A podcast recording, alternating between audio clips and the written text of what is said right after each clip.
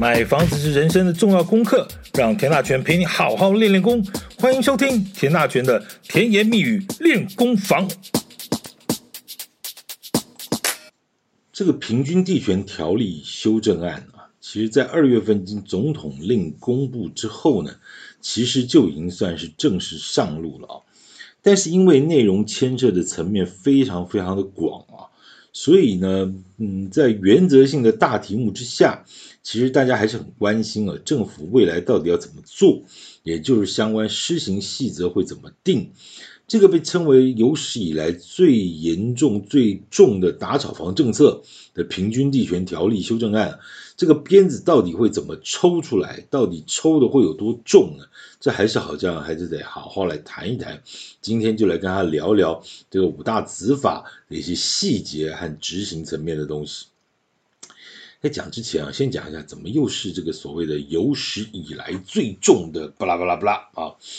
这个小弟在房地产台湾的房地产业服务了三十年，从记者到业者到这个产业这样一路看下来，光是这个有史以来最重的圈圈叉叉呢，大概就不止听了二十次了吧？那每一次都是有史以来最重，最最最重，最最最最重，反正就是很重。好。其实我实在不想把这个平均地权条例的修正案呢，这个当成新闻来看，因为说真的，它真的不是新闻。它其实，在去年，也就是说一百一十年的四月份呢，再确定一点说吧，其实就是去年的四月七号，就是二零二二年的四月七号呢，就已经经过这个行政院院会通过，而且发布了。而且这个五项内容早就写得清清楚楚啊！这其中五项内容就包括所谓的限制换约转售、重罚炒作行为、建立检举奖金制度、管制司法人购屋，还有解约申报登录这五项。这个是行政院院会通过的哦。事实上，在内政部再往前追一下，其实内政部最早是在一百一十年，也就前年啊。十一月就已经提出了所谓的版本，那如果你要从现在往回推呢，这来回一下已经是一年半多以前的事了啊。其实你就发现日子过得好快啊，这个打房真是不打不成器啊，越打就越啊，也不生气啊，不生气。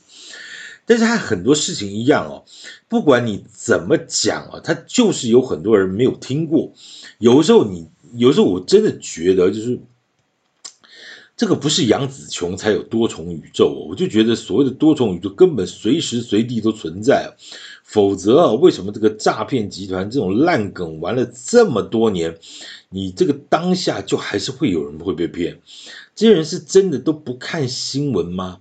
现在的新闻已经没有在报国家大事，也不管什么世界经济局势，他就只会报一些路况、打架、喝醉酒这些社会新闻了。你连这种垃圾新闻你都不看，我也不知道你到底要怎么办哦。好，不要这么愤世嫉俗哦，还是回来对未来充满希望吧。好吧，我们就来聊聊这个平均地权条例修正案的五大指法啊。好。这次五大子法的第一部分呢，主要是针对限制换约转售做了一些规范。这个所谓的限制换约管转售呢，呃，当时这个文字内容就是说，这个预售屋或新建成物的买卖契约，买受人除配偶、直系或二等亲内旁系血亲，或经内政部公告的特殊情形外，不得让与或转售第三人，建商也不得。同意或协助契约让与或转售，违规者可按互动处罚五十万到三百万。好，这个之前其实也没有文字，也没有什么改啊，但是要把这个内容讲清楚啊，就是说到底什么是什么啊？这就是所谓的例外条款，就经主管机关审查后就可以转售，但是每这个限定呢，每两年只能换屋一次。这包括什么呢？这个非自愿失业超过六个月未六个月内啊未就业者。非自愿失业了哈，超过六个月内未就业者，呃，再来就是买受人死亡，继承人无意保留。第三个是共同买受人之间的转售，啊，譬如说我们两个合作去买一间了啊，我卖给你，卖或者你卖给我了啊。然后第第四个是房屋因灾害损毁而不堪居住，这个正常了哈，这个这个其实在都更这种状况其实很多啊。好，再来。不，问题是你这个是新买的房子，这换约就是如果你你这个房子这种情况可能不多吧？哈，好，再来，本人呢或其家庭成员发生意外事故致第三人呃重伤或死亡啊，这就发生大事了哈。或者是本人或其家庭成员罹患重大伤病或特定病症，需六个月以上的全日照顾，这个基本上就是家里头出了一些大事了哈。这里头有个小小的争议啊，就是说。非自愿失业超过六个月内未就业，这个意思就是什么呢？就是因为我失业了，我日子实在过不下去，我就已经逼得实在活不下去，我要卖房子。很抱歉，对不起，你不能马上卖，为什么呢？你得等到失业满六个月，而且未就业。这天哪，是不是有点惨啊？哈，同样啊。本人或其家庭罹患重大家庭成员罹患重大伤病或特定病症，需六个月以上全日照顾，再也是要六个月啊。我是可以理解了，这些都是为了防避而做的一些规定啊。但这些所谓的六个月，是不是好像稍微严格了一点？你说失业失业也好了，重病也好了，这些对一般人来说都是天崩地裂的大事啊！在那种一片慌乱的情形下，你还要等六个月，你会不会稍微有点脱离现实了一点？相信没有人愿意碰到这样的事情啊！但是万一中的一万一了，万一中的万一，真的碰到了这样的不幸事件，能不能稍微再人性化一点？当然你也会说了哈，那如果是假失业呢？啊，失业两个月就转售一间房子，那不是又有漏洞吗？啊，警察抓小偷这种事情，这防君子不防小人呢，那您可还是严格一点好。也对了哈，你认为台湾的刁民有这么多吗？好像真的是不少哈。好吧，那对了，那就是只是万一中的万一是真的，希望还是有这种法外开恩、法外施恩的这个处理的方式才对了哈。好。这里头还有一个讲法，就是另外还有三类人呢，不用经过申请核准即可转售，也不限两年一次。第一个叫做配偶直系血亲、二等亲、旁系血亲的让与哈。第二个是签约后买受人死亡，其继承人呢依法继承换约。第三个是司法人合并依法承受。或解散清算后的财产归属的换约，这个其实都很都很基本啦，这个其实没有什么好好讨论的啊。但是其实这这这个这刚刚讲起来这件事情啊，就是换约这档事哦，其实最近的重点倒不是在刚才讲的这些点上面，呃，最近炒得有点厉害的一个点就是换约这件事到底要不要溯及既往，这件事情其实看法就很两极了哈。有一种说法是说，政府这次做法呢，打算不溯及既往的原因很简单，就是法律有所谓的信赖保护原则，它就是天条，它就是一个日出条款的精神。那本来呢，这个在配套设计上面就应要符合所谓的不溯及既法不溯及既往的这样子一个最高指导原则了哈，这是这是其实不需要讨讨论的问题，好，但是呢。有一种反对的声音就来了，就你不溯及既往呢，就是让所谓的投机客手上还是有拿着这个最后一张牌啊，还是有一个出牌的机会。你明明就已经不对了，你还让他留一个出最后出牌的机会，这是显失的公平啊。那这看法就希望说，让这些所谓的该死的投机客呢，你连最后出这张牌的出牌机会都不应该给你。哦，应该就是要把你这张牌压到底哦，否则对于那个市场的秩序还是有影响很大了。那持平来论呢，这个立场其实看法也是也是有它的道理啊。虽然你刚刚说法的天条叫做不溯及既往，但是因为这些漏洞都不是第一天发生啊，你让他还有一次出牌的机会，好像这又 有那么点哈，对，你懂那个意思。那不过啊。其实最近也出现一种声音，就建筑业界里头也传出一种声音，就是希望呢，你不要溯及既往。这个主要的论述的基础呢，就是说，其实建筑业本来也就不希望市场有这种投机炒作的投机客，就是猴行嘎抓了哈。如果你没有利用这次机会呢，一次断根呢，你难保哪一天又在什么一个无法掌握的状况下又出现什么变化。那希望政府呢，既然是下定决心要铲草除根，你就除恶务尽吧。你有没有觉得很有意思？我是觉得啊，这些事情本来就没有什么标准答案，本来就应该要多讨论，那各方的观点就要多互动，才能把这个所谓方方面面的问题都呈现出来，才能会有一个更周延的思考。我请问你，你告诉我，到底谁是天才？谁能把这些复杂的事情一次讲个清楚，然后大家都同意？你不可能的啦！民主本来就是一连串沟通和妥协的过程，就如我之前说的。在房地产这么大的能量底下，大家也许都应该学得谦卑一点。什么叫大的能量？叫做一天台湾的房地产成交一百零一亿这样子的营业额，这是这这是根本没有办法任何一个人或者一个什么样的单位可以去呼风唤雨的哦。相对来说，我们是不是真的应该谦卑一点？好，再来。刚刚只讲完就是说换约的这件事情，再来其实这次施行细则呢，也针对这个重罚炒作行为这一项呢，做了一些明确的规范啊。那这个明确的规范就是讲什么呢？就是说，呃，把检举奖金的制度呢，这个做了一个规范。那其实这件事情蛮重要的。就当时提出这个检举奖金的时候，其实很多人就觉得。哇，这个房地产市场真是进入了白色恐怖时代啊！这我看你不顺眼，我就去给你检举一下，反正管他查不查出什么所以然呢，先给你鸡毛鸭血一下。这个状况有没有可能？这非常非常有可能哈！这尤其是叫做同业竞争啊，所以这次的什么检举奖金制度，人家也说是窝里反啊，或者吹哨者啊等等啊，意思说，呃，业同业里头把一些同业的比较恶质的东西呢做一点处理啊，说这个这是有的。好，那那这种同业竞争啊，就我我我简单举个例子啊，就说，哎，这一间房子销售佣金啊。你说上不要讲什么什么什么什么天龙国的几个亿的这种房子啊，你说一般的销售佣金销售佣金几百几十万也是有的了啊。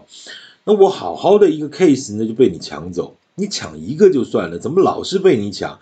或者是店与店的竞争啊，或者是预售个案跟个案的竞争等等等等啊，这个来回一下也是几百个几十万啊。那有机会呢，过去被你欺负，我就算了。有机会我不出口气，我怎么对得起父老乡亲，对得起自己呢？于是啊，当这条规定一出来的时候呢，其实大家都很担心，以后的房地产什么正事儿也不用干了，以后的房地产呢，也就是一片告来告去，搞到大家都难看，大家一起鸡毛鸭血。不过这次啊，执法里头有规定啊，就也就是怕这样的一个检举腐烂啊。也不能这样的耗费这个行政资源，所以说呢，他就明定啊，你要检举啊，对不起，叫实名制啊，且必须要提供违规的人事、实地物等具体事证，若有伪造事证呢，移送移送检调，就是你不能乱告了。哎，法律的东西本来就不是乱乱告，但有很多人就是正义魔人、检举魔人啊，那。他就闲着没事，每天也不能讲闲着没事，他也许那个就是他的正事了哈。那检举很多事情，反而造成我们很多警察伯伯或者行政机关很大的一个行政上的负担，我想这个是不好的了哦。好，这次的内容有讲，就检举的范围呢，包括说实价登录逾期或不实申报啊，违反禁止红单转售等等规定，违反限制换约的规定，呃，就违反禁止炒作的相关规定。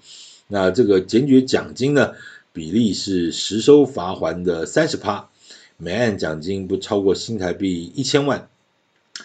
哎，我刚刚就稍微算了一下啊，这个一千万的数字还真的有点大哦。如果是实收罚还的三十趴，三十趴啊，这个表示这个实收的罚还要超过三千三百三十三万呢，对吧？你三十趴才是所谓的一千万嘛。这到底要犯下什么样的滔天大罪才会罚到三千三百多万？很抱歉，因为小弟的格局可能太小，眼界有限啊，我目前还想不出啊，在房地产市场要犯下多大的罪过才会罚到三千三百多万，这实在是有点恐怖了哈。好，反正没关系，这个到底到到时候怎么做？如果真的有案例，到时候我们就可以看一看，也批判一下他这位大哥到底可以犯下多大的错误，会罚到三千多万，真是了不起啊！好，再来，其实再来哦，这个这个施行细则其实要讨论的就是《平均地权条例》这次修正案提出来之后呢，最引发关注的一个焦点，这也就是所谓的司法人购物许可这档事啊。呃，这次也做了一些规范啊，其中里头有一些大学问啊。那目前的所有的媒体的报道呢，基本上你看到的都叫做复制贴上啊，就完全没有针对这部分做任何的说明啊。这个待会儿呢，由小弟来跟大家做一点报告啊。这个之前讨论最多的就是司法人买住宅到底要不要经过许可？那其实也最有人说呢，这可能就是有违宪之余啊。这个最近有人说这个，哎。这个这个宪法保障人民财这个财产的权利啊，什么工作财产权利，你买住宅居然还要审核这个违宪啊？这当然内政部之前就讲过了，就是司法人呢、啊、就是公司啦哈，公司啊，其实你本来就没有居住需求，你本来就不需要购买住宅，否则就容易形成炒作行为。那所以因此对司法人呢采取正面表列的管理了啊，那其中有一个它分成两个大项，一个叫需经过许可，一个叫不免经许可。那我们再稍微简单讲一下，比如说呢，你要经过许可的宿舍使用不可超过员工数人数。简单来说呢，比如说我是个什么美语补习班。那我要请很多国外的这个美语老师，对不对哈？过来这个长期，也许他们就是来这边假套喽嘛，对不对？那公司总要这个负担他们的这个住居住问题啊，对不对？那租着租着也就算了，我干脆买个十间八间的啊，来给他也给这些老师来住，这其实可以理解，这过去也一直都有啊，甚至像说你们科技厂商啦，对不对？他们科技业者，他们高高端的这种所谓国际的这个这个。这个专家哈，国外的外籍顾问啊，工程师，他们来台湾可能要帮你设厂，帮你搞这些设备，要搞个三五七八年都有可能，甚至人家整个 family 要来，所以你就有一些宿舍的提供，这个其实都合情合理，都可以理解，都可以理解。他这边有个规定，就是说 OK，但是你要经过许可。老实讲了，这种东西你要经过许可也没有什么太大问题，你本来就应该嘛，对不对？你就你家公司，我今天。要买个八间八间那个房子啊，提供给我的一个这个客户，这个高阶的顾问，国际的外商的顾问啊，等等这些，我相信这个审查应该也没有什么太大的刁，因为政府去刁你这个东西干嘛呢？对不对？但它这里头有规定，就是不可超过员工人数，意思说我员工一共只有五个，但是我买八间，因为我全部都是八个老外的顾问，这样的公司应该不多吧？应该不多吧，好好，这个稍微用这个膝盖想想也应该不多吧，哈，所以这件事情我想我觉得也没有什么太大问题了，反正你正正经八百的正派经营做生意，这都不会是问题了啊，好，再来就是你具规模的出租经营使用，持有同一使用执照之内的五户以上，这个其实很多了，就是说。最近其实政府前几年政府不是也开始做一些包租代管的事情吗？对不对？就如果说呢，我在同一个社区同一使用执照，比如我在这个社区里头，我买了个五间、八间、十间，然后我出租啊，这个使用，这个其实呃不是不可以，就是你只要经过申请也是 OK 的哈。那当然，其实话说回来。这个这个就不要去谈说什么缴税不缴税的问题，那基本上我们都认认定它叫做合法经营啊，正派经营，这个我觉得问题不大啊。再来，卫生福利机构所使这个场所使用啊，就包括什么长照机构，这个其实会越来越多。呃，我们就先讲像什么林口长庚啊，它不是在啊那个龟山已经很久了啊，或者那个长庚的那个那个养老村啊，那。林口养生村等等这些，我觉得其实都很多。那未来其实我知道的也有很多的企业呢，也在做这所谓这个长照这一块，或者是银发银发的安养照顾这一块。那这个法人的机构呢，你去买一些长照，这个机构说长就是长照需求啊，提供给这个银发族使用，这个应该也 OK 了哈。这个但是就是必须要经过许可，我觉得这个。这个都很正常啊，这个都很正常啊。再来，合作社买住宅啊，提供社员共同使用，这个其实我觉得也没什么好问题，那你就经过申请嘛，哈，没有问题哈。好，有个重点来了，第五点呢，叫做合建、实施或参与都更危老，哎，来喽，合建、实施或参与都更危老，这个呢是要经过许可的。这什么好讲呢？因为后面有经过，呃，有后面有一些是不经过许可的，哇，那个学问很大。没关系，我们就先听着哈。这个经需经许可的有六项里头，第五项叫做合建实施或参与都更为老。好，第六呢，当然就是其他经内政部公告的用途了啊，这个其实就是其他的就再说啊，就以后可能还会有新的一些变化，呃，留这样的一个第六点。啊，司法人需经过许可才取得住宅呢，有个重点就是五年内一律不得办理移转让与，避免司法人投资炒作啊，这个住宅。其实这个都合理啊！你就想说，哎，我今天我们就像我们刚一开始讲说，我是什么美语补习班，我去买一个买几间宿舍，提供给我的美语老师啊来住。你你怎么可能是对不起啊？我这个老师他只住半年，只住八个月，当然有可能被你 fire 掉，对不对？回到他的这个国家去，但你还是会有这方面的需求，你不至于说我买五个，结果四个人都都跑了。这个其实不就就反正我们一般的常态下的思维，应该这个五年不是什么太大问题，除非你有非常态的做法或想法或考量啊，我想这个应该问题不大。好，来，刚刚那个是需要经过许可的了哈，那再来呢，免经许可的就有九种了。简单跑一下啊，就跟大家讲一下。第一个，公国因事业受政府捐助的财产法人；第二个，AMC 或台湾金联啊，台湾金联稍微说一下，就是呃，公股行库啊，就八大公股行库所成立的一个呃金融机构啊，做很多事情没办法多说，你去估一下就知道了啊啊，爬一下文就知道。那第三呢，是经纪业买受瑕疵物件啊，这个也很多，就是。就是烂房子嘛，对不对？那啊，就是烂房子。好，再来，呃，法院拍卖，呃，法拍了哈。那文化资产，还有优先购买权的第六哈，优先购买权。第七，都市更新。第八，围老重建。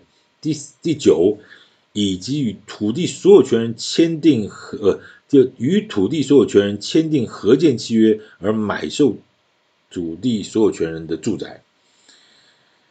你没有听错哈，刚才讲的第七都市更新，第八危老重建，第九与土地所有权人签订合建契约而买受土地所有权人住宅，这个三个叫免经许可。你刚才是不是听到了一个需经许可的部分？第五项叫合建实施或参与都更为老。呃，这件事情你有没有觉得听起来好像都一样？那到底差在哪里？为什么一个要许可，一个不用许可？那小弟很认真的在这一个礼拜以来呢，把所有的媒体呢。啊，每一个都把它拜读了一下，那认真的看完之后，就发现所有的媒体报道中呢，没有一位所谓的房地产专产产专家，你那耳熟能详的房地产专家有把这两句话稍微解释一下。那我也等了个三五天呢，至今也没有发现一个媒体也去也没有去采访任何一位所谓的房地产专家啊，也希望能够这这这刚才讲的这个问题呢，稍微说个两句。这个就让小弟觉得有点为难了。我自认只是个房地产业的小兵啊，我不敢以专家自居，这些大哥们都没有说话，那么哪轮得到我来造次啊？真的没礼貌。说实在，我必须讲句白话文，我认为大家根本看不懂他到底在写什么。你真的很多 那房地产记者呢，那就更是有点误会。房地产记者不懂房地产是正常的事情啊，房地产记者不懂。房地产就不奇怪了，那房地产记者不懂都更，那更不奇怪哈。那房地产记者懂都更，那反而奇怪了哈。那真的是好了，不去扯那个。我简单把这些东西稍微跟大家说一下，看看大家听不听得懂啊。好。简单来说呢，其实基本上都跟大概分为好几种形态，好几个阶段。那最前面的整合阶段啊，整合阶段里头有一种叫训行划定。这个训行划定的意思就是说，政府主动划设的都跟单元。那为什么会划？就是因为这个区块呢，这个范围之内呢，可能受到严重的灾情啊，像火灾、地震啊，这重大事故或属于什么海砂屋啊，这种需要尽快进行都更改建的这种，那政府主动出手划定范围的呢，这就叫做迅行划定，迅速的迅啊，这个这个步行走的行啊，迅行就是很快的意思，好，直接的意思。也就是说呢，基本上地主的同意门槛呢，这个训行划定只要五十一趴哦，你一般的都更是八十趴哦，那政府公划的是七十五趴，那训行划定意思说，你只要一半了哈，五十一趴就可以了。也过半就可以了。也就所谓所谓的这个司法人去买下这种训情划定区内的房子呢，是免经许可的。那那为什么呢？这话说，这为什么建商要去买这样的房子呢？这个就容小弟的后面再报告了哈。好，刚刚才讲的是免经许可，但是但是同样是在整合阶段哦。那为了避免这个假借都更名义取得住宅啊，这个所以在整合阶段，如果你要购买这个屋龄三十年以上的房子，或者未达安全或耐震这个标准的房子呢，这都要经过许可审查许可。来，有没有听错？你听得懂吗？意思就是什么？就是说屋龄三十年以上，而且未达安全及耐震等级的房子。基本上这些房子就所谓的就属于所谓的准都更屋了哈，就基本上是可以都更的。好，那，如果你是私法人，也就是你是公司，你要买这里的这样的房子呢，基本上就要经过申请许可才可以。那同样一个问题啊，就是建商为什么要去买这样的房子？嗯，一样好，我待会儿再再跟您报告。好，那再一种啊，就是在这个公开展览的阶段啊。这就叫简称公展了哈，啊，计划范围内的所有权人、实施者、出资者呢，买受范围内的房子就免经许可。那如果是非计划范围内的所有权人、实施者或出资者要买受范围内的房子呢，就要经过申请许可。你会觉得很像在绕口令，有没有？那讲再再讲一下哈，什么意思啊？就是说，当都更进入到公展的阶段，就公开展览的阶段呢，这个时候大概同意比大概就已经超过八十趴以上了，八九十趴了啊。那为了要加速这个权利的整合呢，这个计划范围内的人呢是可以进行交易的啊，基本上就免经许可，你们自己去谈一谈啊，就是越快越好啊，用买的赶快把它买下来，整合一下权利，就把它整合啊，把那里里扣扣的零星的把它整合一下，就越快越好。但如果说厂子外面的人呢要进这个厂子来交易呢，基本上当然也是可能是为了要加速权利的整合，但是你就要经过的申请许可。免得让你借机呢，这个进场炒房啊，这个应该可以理解了啊。好，那第三个阶段就叫计划完成阶段啊，就实施者或出资者与得分配住宅所有权人啊，这个签订契约买回住宅，这句话就有点深了哈。总之呢，就是厘清这个都跟之前的这个执行机过程中的问题啊，就是说在计划完成的时候，实施者和或出资者要跟这个分。得分配住宅的所有权人签订契约买回住宅，他为什么用买回这件事情，就表示之前呃呃有一些这个这很没有办法，这个这个我我想过很多，没有办法用很三言两语的方式去讲清楚了哈。总而言之，它是一个程序的问题啊，而且之前如果有所谓的呃，大家有知道新闻，像那个很有名的那个案子，忠孝东路跟复兴南路那个非常大的那个杜根案啊，啊，我们就孤影其名，他之前就碰到这种所谓的建商呃建商参与，但是出资出资者，然后后来要跟呃原地主和这个所有权人的一些问题啊，那个那个是非常复杂，我相信其实说实在了，不要讲那个。我觉得讲到这边呢，其实我觉得已经是非常非常技术层次的东西了哈。如果你没有这个都根的经验，或者你没有做过都根的实施者，你就算你有都更，就是你只是个地主，你只是个所谓的活老百姓，你是某参与了某一段建商跟你谈的这个都更条件。我刚才讲的这一大段，你应该也是完全听不懂啊。那更何况是说，如果只是大家对都更还不知道是不知其所以然的，那根本就是不知道在讲什么了。好，老实说，我刚刚有说很多事情，我要后面来跟大家做报告。其实因为我说实在，这件事情呢，你这样子一路听下来，你们发现一个问题，就是都更呢，是不是有点羞怕点？什么意思？就都更到底怎么回事？都更的原意是是这样吗？都更其实最早的出发点和原意其实是希望说，这个住户的原所有权人你能自发性的做一些整合，然后呢就请营造厂来帮你盖房子啊。基本上所谓的建筑业呢，他基本上是一个管理者或者是个代工者啊，大概角色就只是如此而已。房子是你的，对不对？呃，以后分红也是你的。那基本上你也许不够专业，有个建设公司帮你管理，啊，或者说他帮你找个营造厂去代工啊，帮你盖一个好一点房子。我想之前其实都跟这几十年来核心的价值其实就是这么回事啊。但是，一路走来呢，是越走就越歪啊。然后歪了那么多年之后，现在主流反而造成了一个什么状况？就是建设公司的变这任务呢，变成要以地主的身份来参与都更。他本来只是个代工者呢，搞得变得现在是出资者、整合者、管理者，还有分配者。他甚至还是个地主之一。你不觉得这就严重歪楼了吗？都哥应该是这样吗？